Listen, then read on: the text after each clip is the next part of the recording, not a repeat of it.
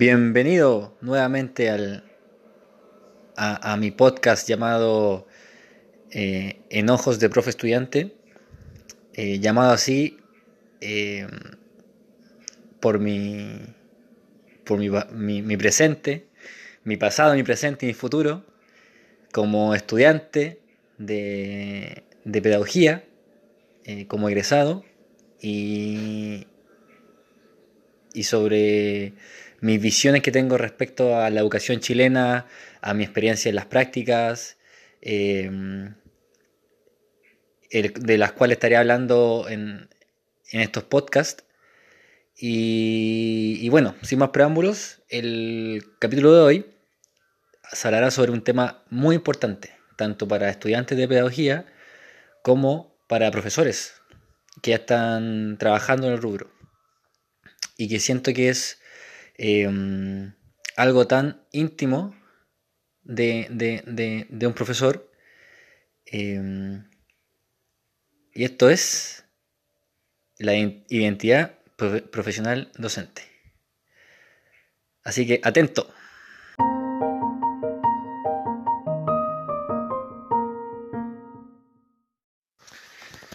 Bueno, como le estaba diciendo, eh, hoy día se hablará sobre la identidad profesional docente, la cual a lo mejor puede ser definida como una, representación que tiene a lo mejor el profesor eh, en, formación eh, o en ejercicio, digamos, que tiene sobre sí mismo.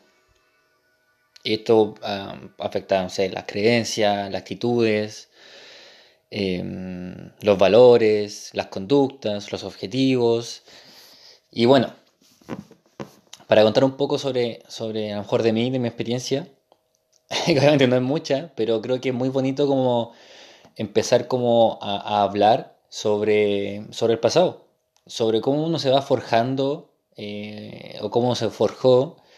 Y, yo creo que para todos sería un muy buen ejercicio eso, de ir como eh, viajando en el pasado, cuándo fue tu, la decisión que tomaste cuando estudiaste la carrera, qué te fue pasando en el camino, qué te pasó en el pasado, que decidiste ser profesor. Entonces creo que es un, muy lindo ejercicio el de poder em, empezar a, recabar toda esa información, todos esos momentos, esas experiencias em, que uno pasó en su vida y que a lo mejor eh, te ha llevado a esto, te ha llevado a, estar en esta carrera o, ya estar trabajando en esta carrera. Y también eh, la entidad profesional docente eh, siempre va a estar ahí, o sea, va, a estar por siempre, no es que mm, se va, es algo continuo, que, sigue y sigue, y mm, hasta creo yo hasta que uno se muera, o hasta que uno deje de ser profesor. Pero según yo, uno se va con hasta la tumba con, esa identidad, que se puede ir cambiando, moldeando y esas cosas.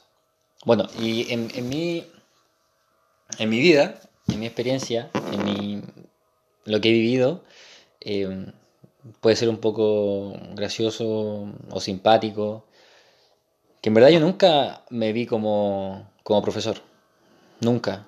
Como que en el colegio nunca tenía como no sé, como esa vocación que, se llama de, ser profesor. Nunca se me pasó por la mente ser profesor. Y yo creo que una de esas razones es porque era a lo mejor malo para el estudio.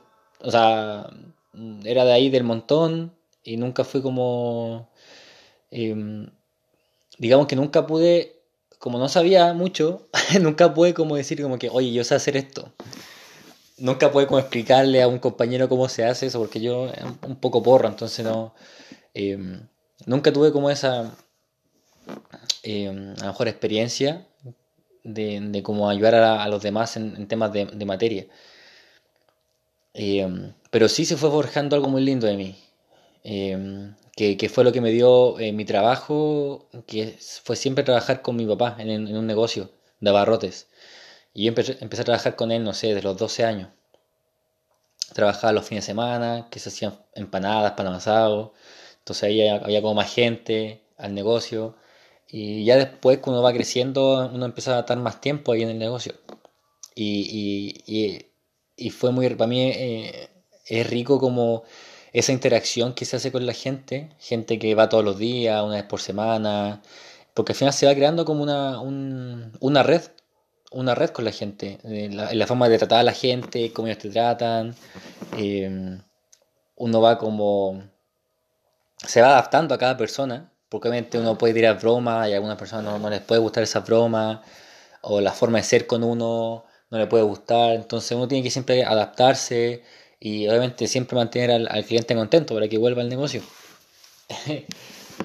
y entonces ya creo que eso fue muy importante para mí, pero todavía ahí no lo vi un poco, en ese momento yo no lo veía como un tema de vocación para ser profesor, pero sí creo que eh, ha sido muy importante para mi vida en sí, como, como persona. Y mm, ya. Después, primero medio, segundo medio, tercero medio, cuarto medio, no sabía qué estudiar. O sea, nada. Eh, y como mucho, a lo mejor muchos estudiantes en el colegio no saben qué hacer con su vida, como yo no era muy bueno en todo. Em, y, y, surgió como la, idea de traductor, en ese momento me acuerdo. Em, pero no lo hice porque no, no, como que no me llamaba, no me llamaba mucho la atención ser traductor. Porque a mí lo que me iba bien era el inglés, pero tampoco viene así muy excelente, o sea, tenía mm. muchos compañeros que eran mejores que yo. Y, pero era como lo, que mejor me iba dentro de todos los ramos. Y, mm, ya, ¿qué, qué, qué hago? Decía yo. Y fue una feria en la universidad y me di cuenta que lo que estaba como de moda para estudiar y lo que estaba como creciendo mucho, prevención de riesgos. Así que dije, sin más preámbulos, dije yo, no voy a, dije, no, quiero hacer un año de, de, de universitario eh, así que pongámosle, salí con 17 años, me acuerdo del colegio, igual joven. Inmaduro total, o sea, inmaduro, pero muy maduro. Y, mm, y la cosa es que ya, pues, ya pedagogía, o sea, ingeniería en prevención en, el DUOC. Me matriculé todo, todo bien. Y ya, pues, en el DUOC me fue re bien. Eh, y ahí empecé como un tema de, de cómo enseñar, de a poco. Primero fue porque eh, yo me eximí de matemática, por ejemplo, y, igual iba a las clases. Como que igual quise hacer el curso, no, no, quise como dejar el curso ahí porque yo pensaba como siempre tiene, por ejemplo, en, el inglés, como siempre tiene como vacíos. Y sería bueno como llenarlo, digamos, con, el inglés básico y, hasta, por ejemplo, hasta cálculo. Y ya, pues ya empecé como a ayudar a mis compañeros. Em, y, ya, pues por ahí tampoco nada, no, no, me surgía como esta cuestión como de ser profesor, nada. Siempre me idea como dije, ya voy a terminar la carrera y trabajar más, pues. Porque igual la, la carrera entretenida, uno aprende hartas cosas de todos, como de todos los ámbitos. Biología, química, matemática, em, no sé, eh, recursos humanos. Y ya, pues, todo bien, empezaba con las prácticas y ahí como que, pa, la chispa, se me prendió un poco. Porque ahí me di cuenta que uno como prevencionista, uno tiene que enseñar a la gente, uno tiene que ser casi un profesor. Eh, obviamente uno trata con adultos, con gente mayor, eh, de enseñarles como las leyes, el cuidarse, el autocuidado, eh, procedimientos seguros, eh, los procedimientos dentro de la empresa, y uno va haciendo charlas todos los días, y, y, dije como que me, quedó, ahí, como que me picó como el, bichito, me quedó como gustando el tema como de, de, enseñar, de, em, de hacer como entender, digamos, a la gente y, como que entiendan. Yo creo que para el, para el profe, yo creo que es, lo mejor es sentirse como que los estudiantes entendieron. Es como que, oh, maravilloso. y ahí me picó el bichito que fue como a finales del tercer año. la carrera duraba cuatro años. Y ya dije, ya, primer año, también práctica todo, y no, yo enfocalizado en dar la PSU. Dar la PSU para, para ser profesor. Y, y ya, pues eh, estudié dos semanas para la PSU. Y obviamente esto fue así, dije yo. Eh, si me da mal la PSU, sí voy a buscar pega de prevencionista más y, y chao. Dije, esta es la oportunidad que tengo para ser profesor. Dije, no, en ese momento dije, no, o, si me da mal, chao con, con ser profesor. Eh, para buscar pega prevencionista. Y me acuerdo que estaba en la práctica profesional y, y mi, ¿cómo se llama? Y mi, y la, mi jefa en ese momento me dijo, Pedro, quédate con nosotros, trabajar con nosotros. Y yo le dije que no.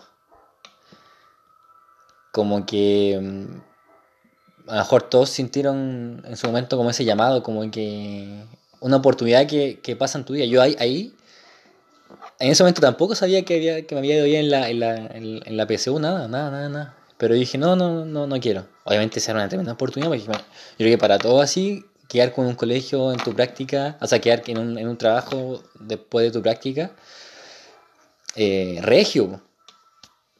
Y dije que no. Y afortunadamente me fue muy bien la PSU, que estudié con la beca, y dije ya, con todo. Algo que me gusta, que me encanta. Sin todavía ahí como no saber nada como de todo lo que viene detrás de ser un profesor. Entonces ya eso fue como primero que me fue moldeando, como esa, esa como experiencia que tuve como en mi otra carrera. Y ya pues entré a la, a la, pedagogía y, y, empecé, por ejemplo, me acuerdo de ramo, de eh, todo esto pedagogía en inglés. Y entonces obviamente con nuestros profesores siempre hubo un buen, como, un buen feeling de de ser muy cercano a ellos, y te explicaban también su visión de las cosas. Teníamos ramos que nos, enseñaban como la, educación en Chile, lo que está pasando hoy en día. Uno ve las desigualdades que hay en, el país en tema de educación, los colegios rurales que están, pero que los estudiantes tienen que llegar a, pie y caminando horas para llegar al colegio. Em, el manejo, no sé, de clases con 45 alumnos. Em, y, todo eso, que, al final uno va entendiendo y va como, aunque son cosas, a lo mejor uno dice 45 horas, o sea, 45 estudiantes en una sala, ¿cómo, cómo puedo contra eso? Y, son cosas que dan para pensar, o sea, ¿de verdad quiero esto? ¿De verdad quiero estar frente a 45 alumnos? Eh, no sé, portándose mal, uno se imagina, ¿de verdad quiero eso para mi vida? Y bueno, para mí siempre fue como, a mí me gustan mucho los desafíos.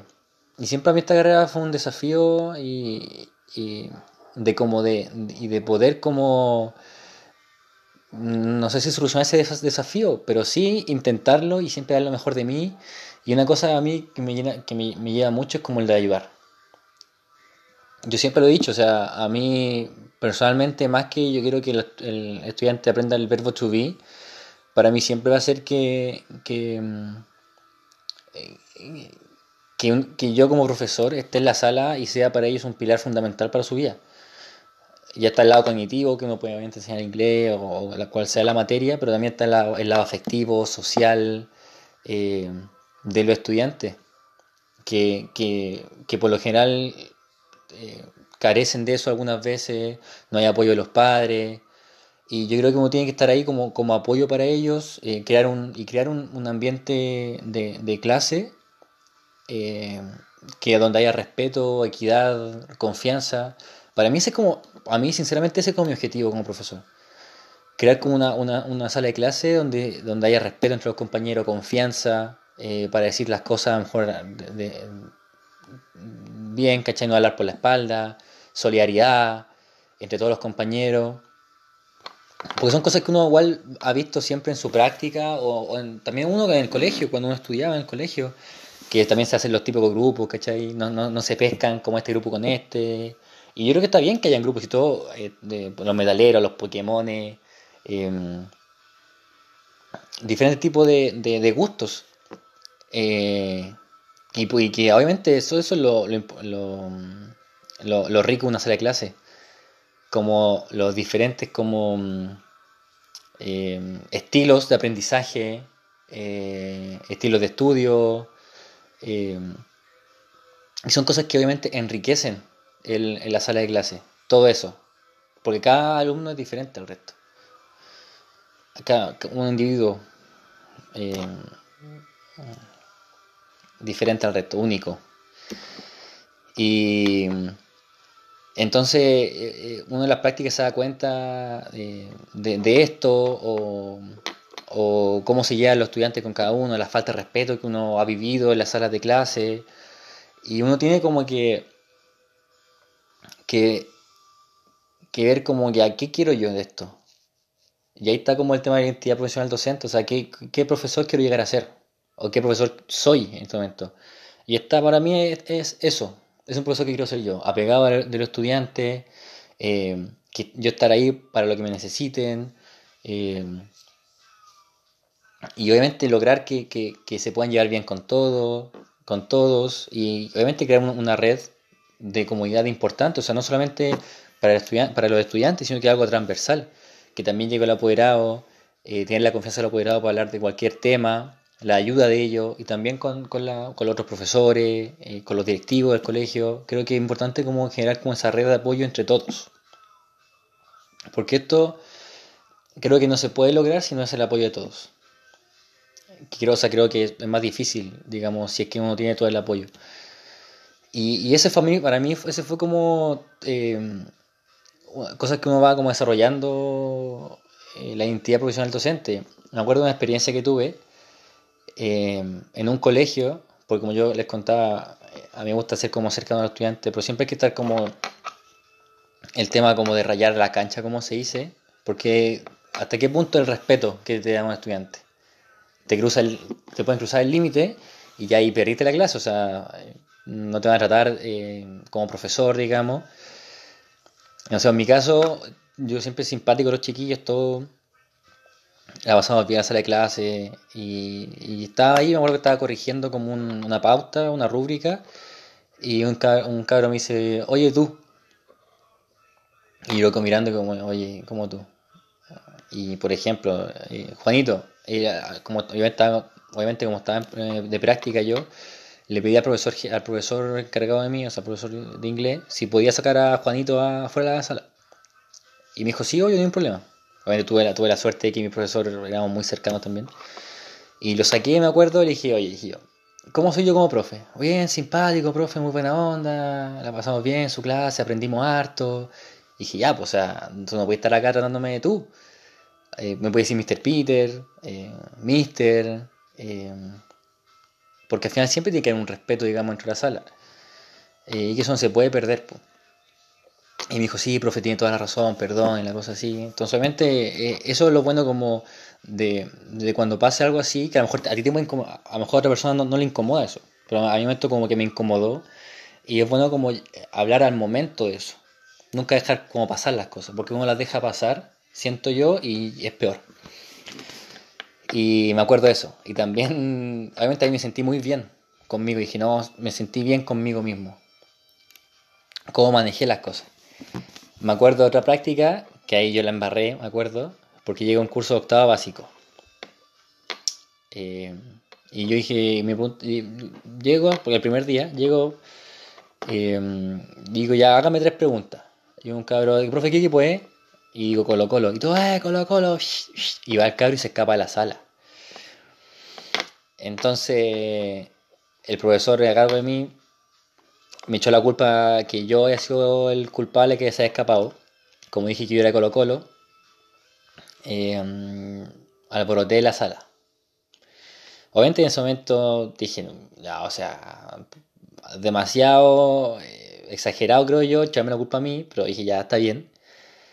Y entonces uno pues, se pone como a repensar las cosas, como que, pucha, igual fue mala idea decir Colo Colo, porque igual popular, puede haber dicho, no sé, Rigor de Paine, Lautaro de Win. Em, porque uno sabe con, el tipo de alumnos que, se encuentra, porque esto, por ejemplo, lo que yo dije que era Colo Colo, me pasó en otros colegios, en otros cursos y no, no pasó nada. Pero en esto justo pasó esto. Entonces, también, pues, va moldeando tu identidad profesional docente eh,